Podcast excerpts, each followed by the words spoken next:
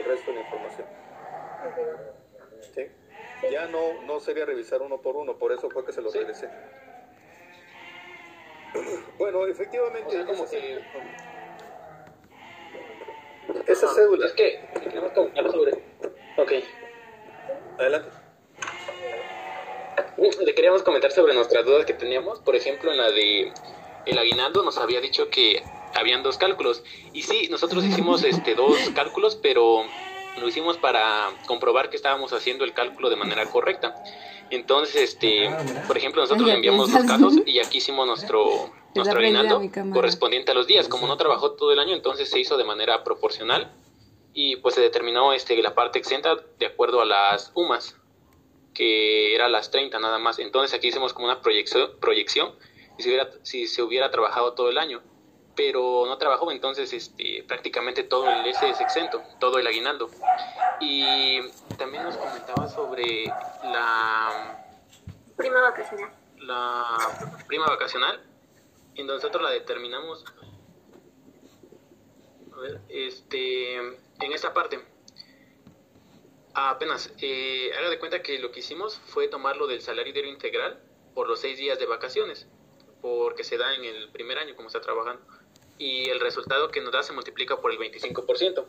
Aquí solamente nos quería como que fundamentar una, la parte para que quede claro.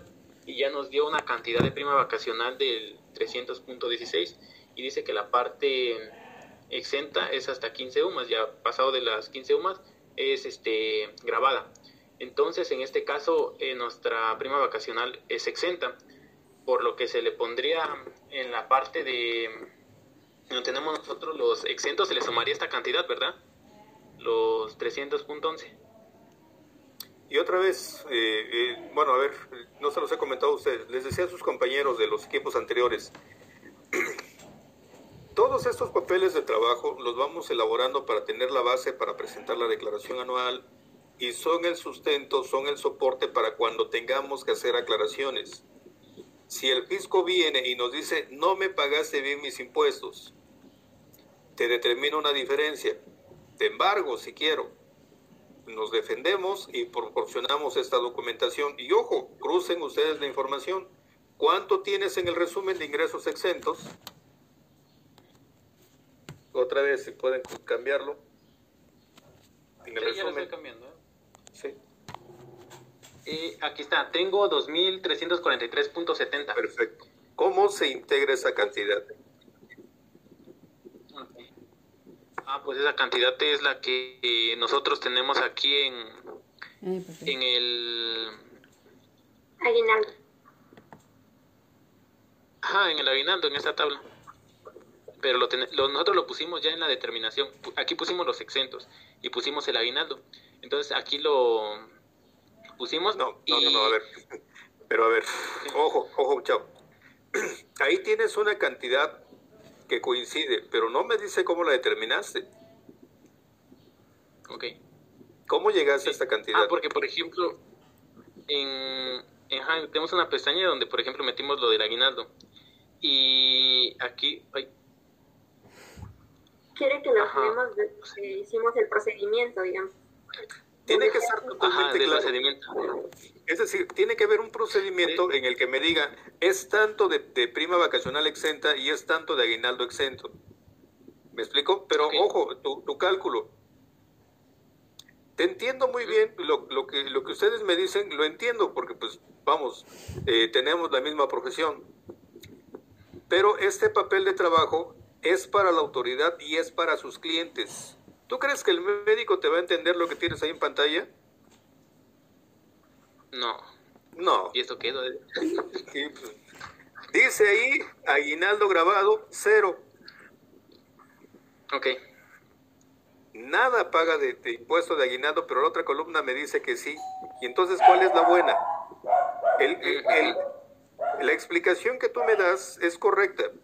Ese es el monto de aguinaldo que correspondía si hubiera trabajado en los 365, los 365 días y tuviera derecho a los 15 días de aguinaldo, pero no los laboró. Pero todo esto que estamos diciendo no lo dice el papel. ¿Me explico?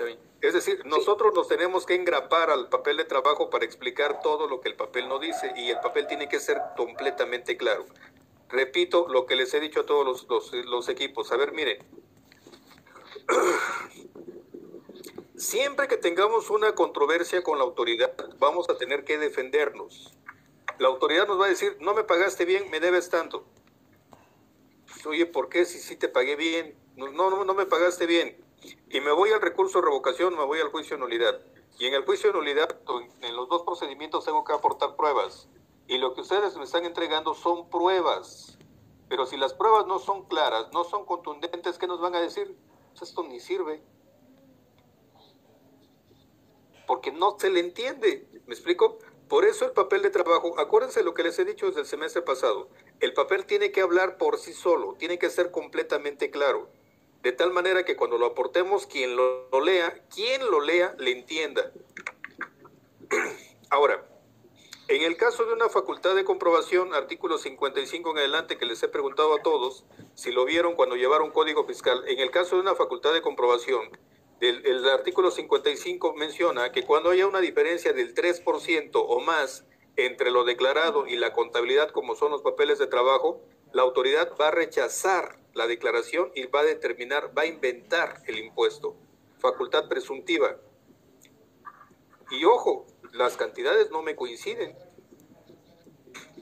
Nosotros solitos nos estamos entregando para que nos inventen impuestos y eso es lo que tenemos que evitar.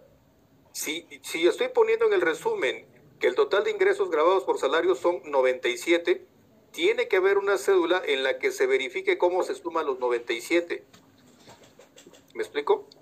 Sí, sí, profe. Entonces, por ejemplo, en nuestro resumen podemos poner así al lado como que las cédulas de, de qué de qué corresponde cada cantidad, así desglosándolo, por ejemplo, ya de manera específica, ya no poniendo aquí, pues, si se hubiera trabajado todos los días, sino que simplemente lo que trabajó y la explicación, ¿no? O sea, ser, ser más claro en este aspecto. Eso es lo que, es lo que hace falta. Ok. Eh, por ejemplo, en las asignaciones que nos marcó, una es del, del cálculo anual y otra es del caso integrador, algo así se llama. Entonces la del cálculo anual eh, sería como que, pues en sí la cédula del resumen ya especificado y el integrador serían pues ya de, todos los estos, como, como está acá marcado o es que esa parte no, no entendí. El caso, el caso completo, eh, el caso integral, es cuando ya toda existe una correlación entre el cálculo del impuesto anual con las demás, los demás cálculos, con los demás capítulos. Es decir, si tú regresas a tu resumen otra vez, si tú regresas otra vez a tu resumen, que es de donde estamos partiendo, puede ser que tu resumen, tu cálculo del impuesto sea correcto. ¿Me explico? Esta cédula que tienes en pantalla es correcta pero no me corresponde con las demás. Entonces tu cálculo del impuesto está bien determinado, pero no hay un caso integral, porque no se correlaciona con las demás. Porque no coincide, ¿no? Porque exactamente. ¿Sí? ¿Ya, me, captaron? Sí, sí, bro.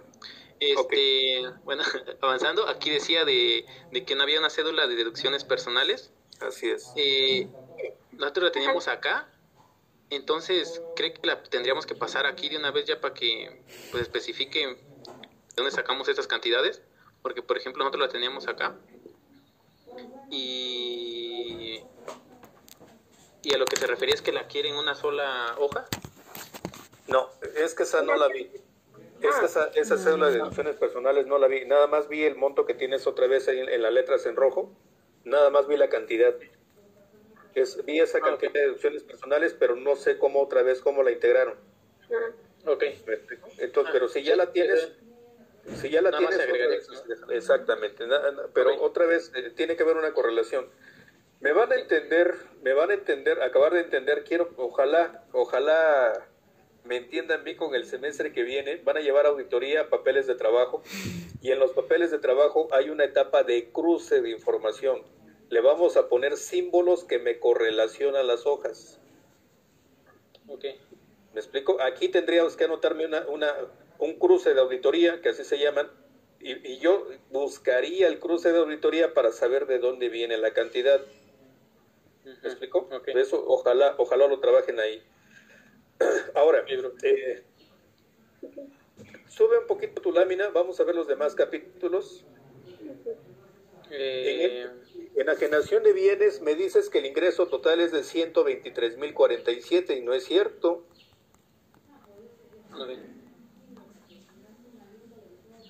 Esa es la ganancia. Y no tienes deducciones autorizadas, pero sí tenemos. El costo comprobado de adquisición es, el, es la deducción. Ok, es en el de enajenación de bienes, que sería este, ¿no?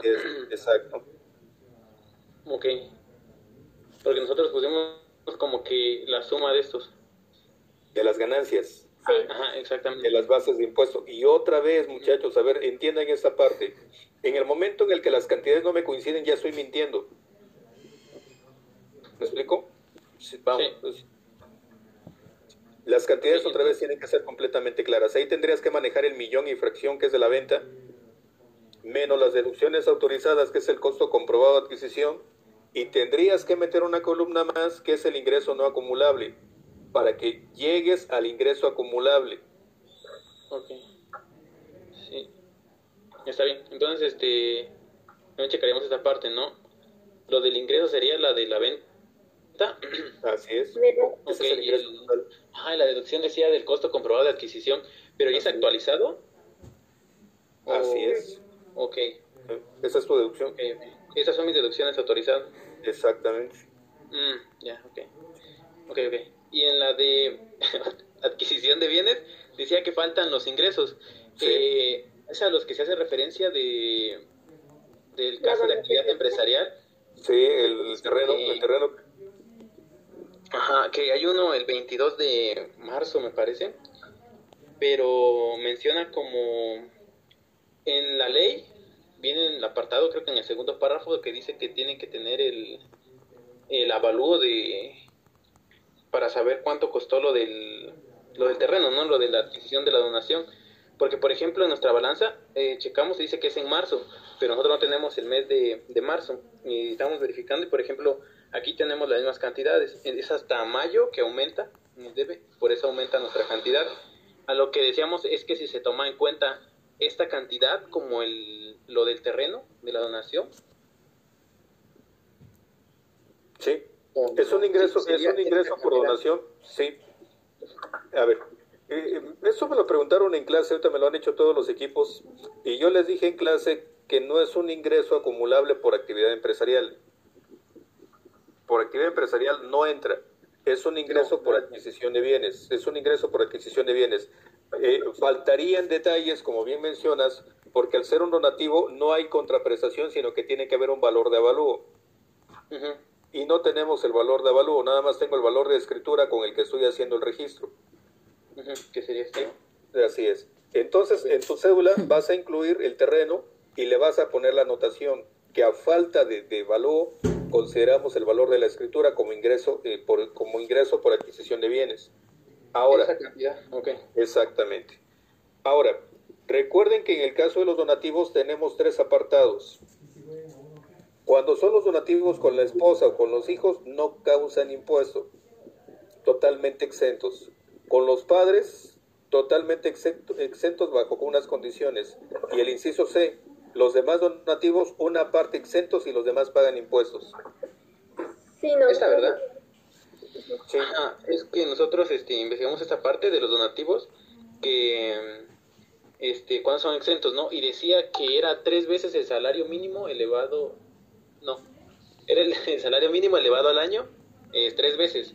Entonces investigamos, este, como nosotros ya teníamos aquí el valor del salario diario mínimo, de acuerdo a la Comisión Nacional de Salarios Mínimos, eh, verificamos la zona geográfica, que sería en este caso la B, y tomando en cuenta que estamos en el sur, y sacamos nuestro valor, y en este caso grabado sería 176.484.35, y exento sería la diferencia de 219.115, bueno, al revés. Entonces, a lo que nosotros llegamos a la conclusión es de meter lo que graba y la parte exenta en la cédula del resumen, pues por el monto que viene aquí de 219.115. ¿Es así o...? Sí, sí, sí, sí. Tu ingreso total van a ser los 700, 396.600. 395, ese es el, el ingreso total, menos el ingreso exento y obtienes el ingreso grabado porque aquí no hay deducciones. Nuestro ingreso exento es este. Sí, los 219, ¿no? Ajá, la diferencia. Ese es el ingreso. Eso grabado. graba, ajá, Así es, sí. y lo que queda es exento. Entonces nosotros meteríamos el importe grabado en el ingreso acumulable. Adquisición de, ingreso acumulable de adquisiciones, que sería acá, ¿no? Por ejemplo, aquí pusimos terreno, aquí lo meteríamos. Ya la parte que graba.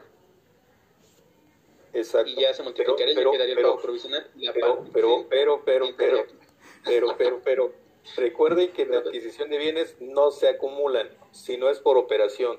Y el momento de los ingresos es diferente.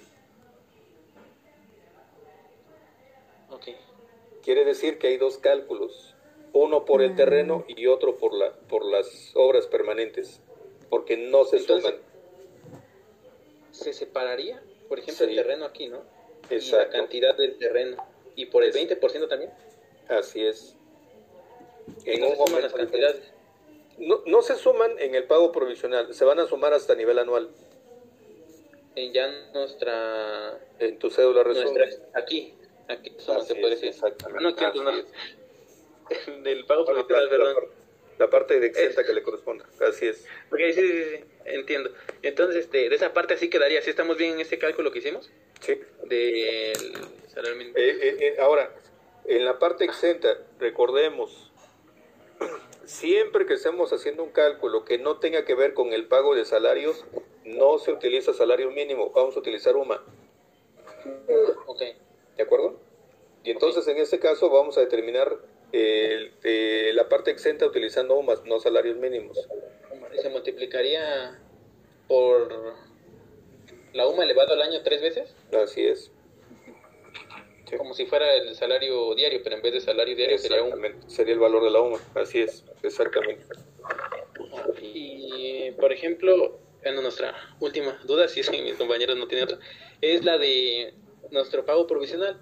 Nosotros en, al momento de realizar el de actividad empresarial, tomamos en cuenta... Ya llego ahí.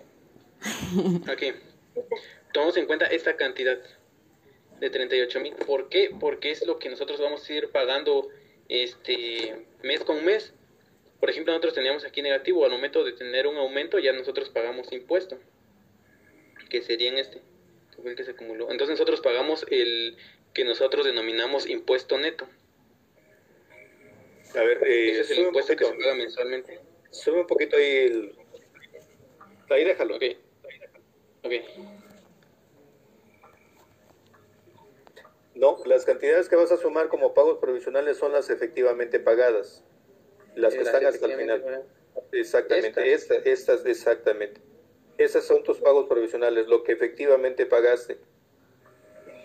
Pero, por ejemplo, en, donde hay pérdida es cero. Exacto, exactamente. Ok. Ok, en este caso aquí sería, por ejemplo, cero, ¿no? Cero también. Y ya la suma que hicimos acá es la que se va a ir en los pagos provisionales de nuestra cédula de resumen. Lo que realmente ah, pagaste. Sí. Ok. Sí. Y esa ya estaría acá. Porque también hay una retención, ¿no? De 48 mil. Pero eso se aplica hasta... Eso es en el de arrendamiento, ¿no? Retención de uso Ah, ya es de uso y Ya me salté. Sí. Entonces, este... Esas serían nuestras dudas.